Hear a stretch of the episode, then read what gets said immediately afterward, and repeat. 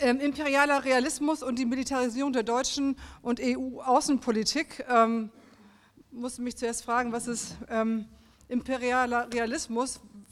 Bin aber ähm, möchte mit meinen zehn Minuten jetzt vor allen Dingen darüber reden, was ähm, ähm, tatsächlich deutscher Militarismus und deutscher Imperialismus ähm, bedeutet, weil wenn man, ähm, die, Tagung steht ja sehr stark sozusagen unter der Einschätzung der globalen Veränderung, auch der Rolle ähm, der USA unter Trump, aber auch der, der globalen Verschiebung.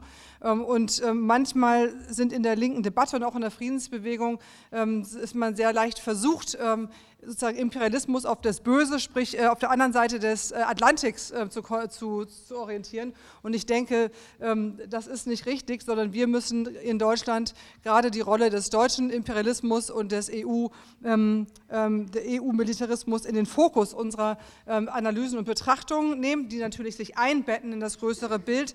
Aber das ist ja der Ansatzpunkt, wo wir auch dieser, diesen globalen Verhältnissen und der dem Imperial, der imperialen Realität ähm, entgegentreten wollen. Ich will das vielleicht ganz konkret ähm, an, ein, an, zwei Punkten machen. Ähm, wir hatten letzten Montag, ähm, gab es im Bundestag und in der französischen Nationalversammlung den Feiertag ähm, zu, zum, zum Jahrestag des Élysée-Vertrages.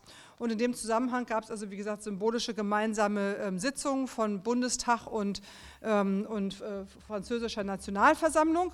Ähm, und es wurde auch eine ähm, gemeinsame Erklärung mit vielen netten ähm, ähm, Absichten und, und Dingen gemacht. Aber eine, eine Sache darin braucht, glaube ich, besondere Erwähnung. Darin gibt es ein eine, ein, ein, ein, Bekenntnis zu einer gemeinsamen Stärkung der europäischen Außen- und Sicherheitspolitik durch Frankreich und Deutschland, ähm, durch ein äh, Voranbringen der, ähm, des, des, äh, eines Europäischen Sicherheitspaktes, der, der Neubelebung der Verteidigung ähm, ähm, Europas und ähm, die, ähm, die, voran, das Voranbringen ähm, von der strukturierten Zusammenarbeit PESCO und ähm, der Errichtung eines europäischen Verteidigungsfonds.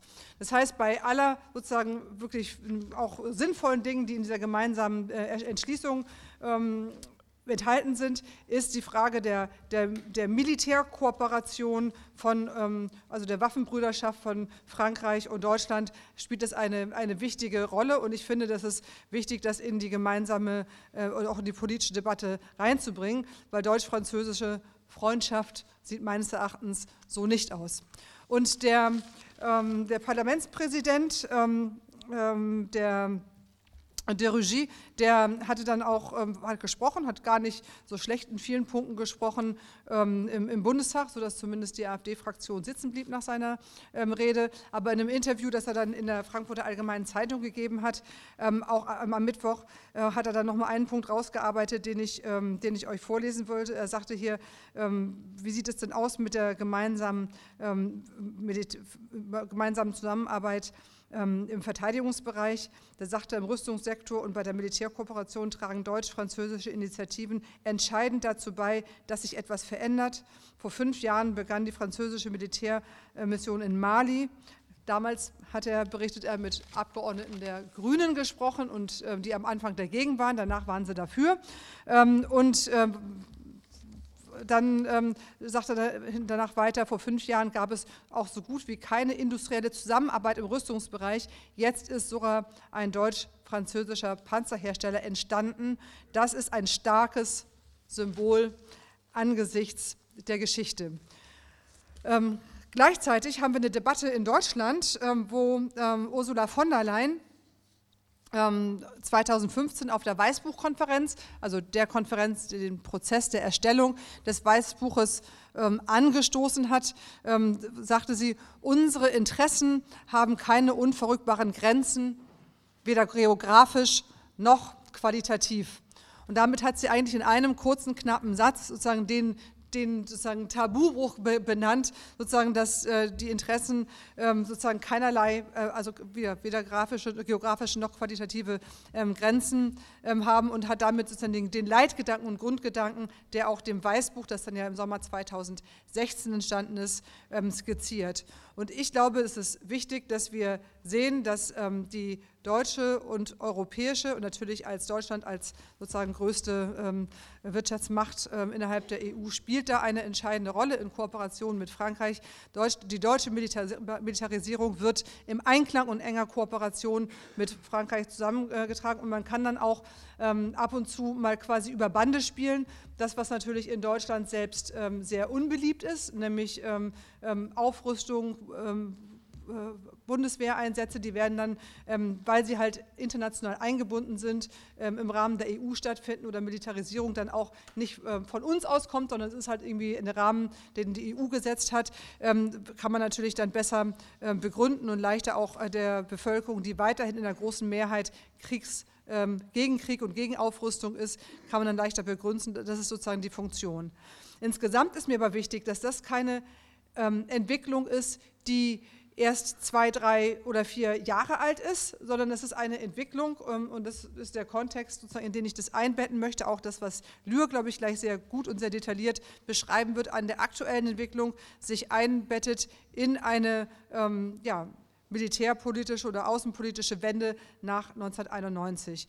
Ähm, in dem Moment, wo die Grundsatzentscheidung von ähm, sozusagen in den herrschenden Kreisen der Bundesrepublik entschieden ähm, äh, gefällt wurde, äh, die, die Bundeswehr von der von einer Verteidigungs- zu einer Einsatzarmee umzubauen. Und wir kennen den ganzen Prozess der, äh, der Umwandlung der Salamitaktik wie Rühe das ankündigte 1991 und die schrittweise Gewöhnung durch niedrigschwellige Einsätze bis dann zum, ähm, zum offensiven ähm, Beteiligung am offensiven Angriffskrieg.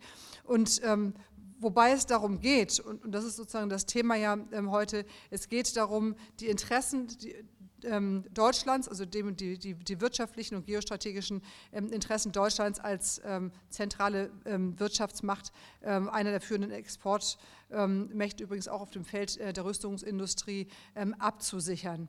und äh, das war ja das Makel, äh, was Franz Josef Strauß irgendwann, ich weiß das genaue Jahr jetzt gerade nicht, äh, beklagte, dass Deutschland halt ein wirtschaftlicher Riese sei, aber ein politischer, also sprich ein militärischer Zwerg und dann im Zweifelsfall nicht in der Lage war, auch seine ähm, wirtschaftlichen Interessen auf der internationalen Bühne durchzusetzen. Besonders deutlich wurde es nach 1991, nach dem Irakkrieg, wo ähm, ähm, ja, das deutsche Kapital sozusagen als, ähm, relativ äh, leer ausging ähm, und man gesehen hat, vielleicht ähm, ja, war das sozusagen aus der Perspektive ein Nachteil. Ich finde es wichtig zu sagen, dass ähm, ähm, wenn wir über geostrategische Interessen ähm, reden, dann geht es nicht ähm, primär oder auch nicht ausschließlich darum, dass es ähm, sozusagen der Rohstoff, äh, es muss nicht unbedingt um den Rohstoff in der Erde oder eine ganz konkrete Geschichte gehen. Natürlich geht es auch um Handelswege, aber es geht auch darum, das ähm, politische Gewicht in den internationalen Organisationen zu erhöhen. Das ist, glaube ich, ein ganz wichtiger Faktor bei ähm, ähm, sozusagen bei dieser ähm, politischen äh, Entwicklung. Ähm, übrigens ähm, ist ja nach Clausewitz Krieg nicht, nichts anderes als die Fortsetzung der Politik mit anderen Mitteln, was im Umkehrschluss auch heißt, dass die Politik kann auch die Fortsetzung des Krieges mit anderen Mitteln sein. Und letztendlich geht es darum, ähm, Interessenspolitik für das deutsche Kapital ähm, zu machen und da den eigenen ähm, äh, Einfluss zu steigern. Und militärische Macht ist dabei ein Instrument, das kann sich aber auch um ähm, finanzielle oder wirtschaftliche Mittel handeln, was wir beispielsweise auch im Rahmen ähm, der EU in der Auseinandersetzung mit der, mit der griechischen Regierung gesehen haben. Ich glaube, dass die Bundeswehr äh, oder, oder, was die geopolitische Bedeutung angeht, die Bundeswehr ist nicht in der Lage, ähm, eine Rolle zu spielen wie die US-Armee, aber auch nicht die äh, französische Armee. Das hat natürlich ähm, Mittel hat, hat, ähm, findet seine Begrenzung sowohl in der Geschichte, auch in der Erfahrung, aber natürlich auch in der Größe und der Ausstattung der, ähm, äh, der Bundeswehr. Das will ja auch ähm, die Bundesregierung und übrigens auch ähm, die wahrscheinliche große Koalition will das ja Schritt für Schritt ändern. Da wird Lür gleich ähm, darüber re reden. Aber es geht, wie gesagt, darum, ähm, ähm, geht um Handelswege, es geht um Rohstoffe, aber es geht vor allen Dingen um ein politisch-militärisches ähm, Gewicht. Ähm, man will mitreden und ähm, das kann man an ein paar Punkten ganz konkret belegen. Beispielsweise geht es bei dem äh, Bundeswehreinsatz im Rahmen der Operation Counter Daesh, also dem Anti-IS-Einsatz, äh, wo die Bundeswehr in Incirlik zunächst und jetzt in ähm, Al-Asraq in Jordanien stationiert ist, geht es zum Beispiel auch darum, seine ähm, mittelbare Präsenz im Nahen und Mittleren Osten zu sichern.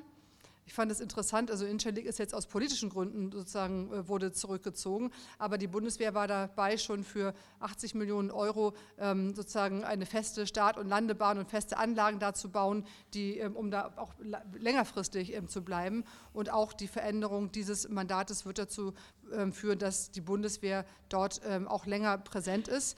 Es geht auch darum, dass die Bundeswehr mit hochwertigen und auch mit sozusagen Fähigkeiten, die nicht alle Armeen haben, ähm, quasi sich unersetzlich zu machen. Beispielsweise die Medevac, also sprich die medizinischen Evakuierungsflieger, ähm, die nicht alle Armeen haben, aber die wichtig sind äh, für entsprechende Einsätze zur Verfügung zu stellen. Es geht also nicht immer darum, dass besonders viele Bundeswehrsoldaten äh, beispielsweise zum Einsatz kommen, sondern die Frage, ist die Bundeswehr dann im Rahmen eines internationalen Einsatzes quasi ein wichtiger Player und, ähm, äh, und spielt sozusagen eine, eine nicht verzichtbare Rolle. Also man möchte sich ähm, nicht verzichtbar machen. Es geht dabei darum, auch Erfahrung zu sammeln ähm, unter unterschiedlichen, ähm, ja, auch teilweise klimatischen Bedingungen die Bundeswehr überhaupt einsatzfähig zu machen. Das haben wir zum Beispiel, den Aspekt haben wir sehr stark im Einsatz in Mali, ähm, wo ähm, überhaupt das das Personal, aber auch die Technik ähm, mit diesen äh, sozusagen extremen klimatischen Bedingungen ähm, sozusagen funktionieren muss, ähm, wenn man Ambitionen letztendlich hat, eine stärkere Präsenzperspektive perspektivisch sowohl in der Ost, aber auch auf dem afrikanischen ähm, Kontinent zu haben, ist das notwendig. Und deswegen sind es vielleicht momentan weniger die großen, riesengroßen ähm, sichtbaren Auseinandersetzungen, aber viele kleine ähm, Schritte, die äh, unternommen werden, um die Bundeswehr handlungsfähig im Rahmen sozusagen einer solchen imperialen ähm, Ambition zu machen. Ich bin jetzt am Ende meiner Zeit mit den ähm, zehn Minuten, will vielleicht nur noch ähm, ganz kurz eine, ähm, ähm, eine Bemerkung machen, das kann aber auch, denke ich, in der Diskussion gleich nochmal aufkommen. Ähm, eine weitere, also wir haben ja immer gewisse Diskurse in der Gesellschaft, die diese eigentlichen ähm, ähm, Interessenspolitik äh, zu verschleiern. Also es geht ja eigentlich um alten Wein in neuen Schläuchen. Das der neue Schlauch ist dann das Gerede um eine neue Verantwortung, die wir seit einigen Jahren haben. Oder ist es beispielsweise der Mangeldiskurs, also sprich der Wehrbeauftragte gerade wieder gesagt, der sich immer mehr um die Aufrüstung, Ausrüstung und Aufrüstung kümmert als ähm, um die ähm, sozialen Interessen der Soldaten. Ähm, ein Mangeldiskurs, die Bundeswehr sei angeblich nicht mehr einsatzfähig. Ähm, und ich glaube, das ist wichtig, auch diese Diskurse, das geht in Richtung auch ein bisschen psychologische Kriegsführung, ähm, ähm, das, äh, genau das irgendwie deutlich und transparent zu machen.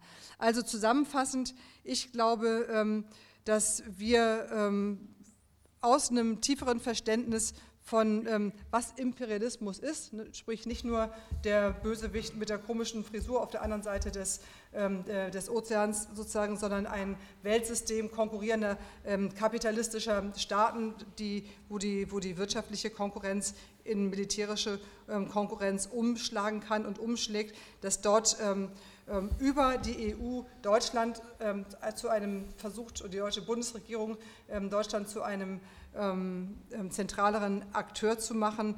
Das aufzugreifen, denke ich, ist die zentrale Aufgabe, die wir als Linke haben, ist eine zentrale Aufgabe, die wir als ähm, Friedensbewegung haben. Und ja, in diesem Sinne bin ich gespannt auf die Diskussion und gespannt, wie lange ich sie durchhalte.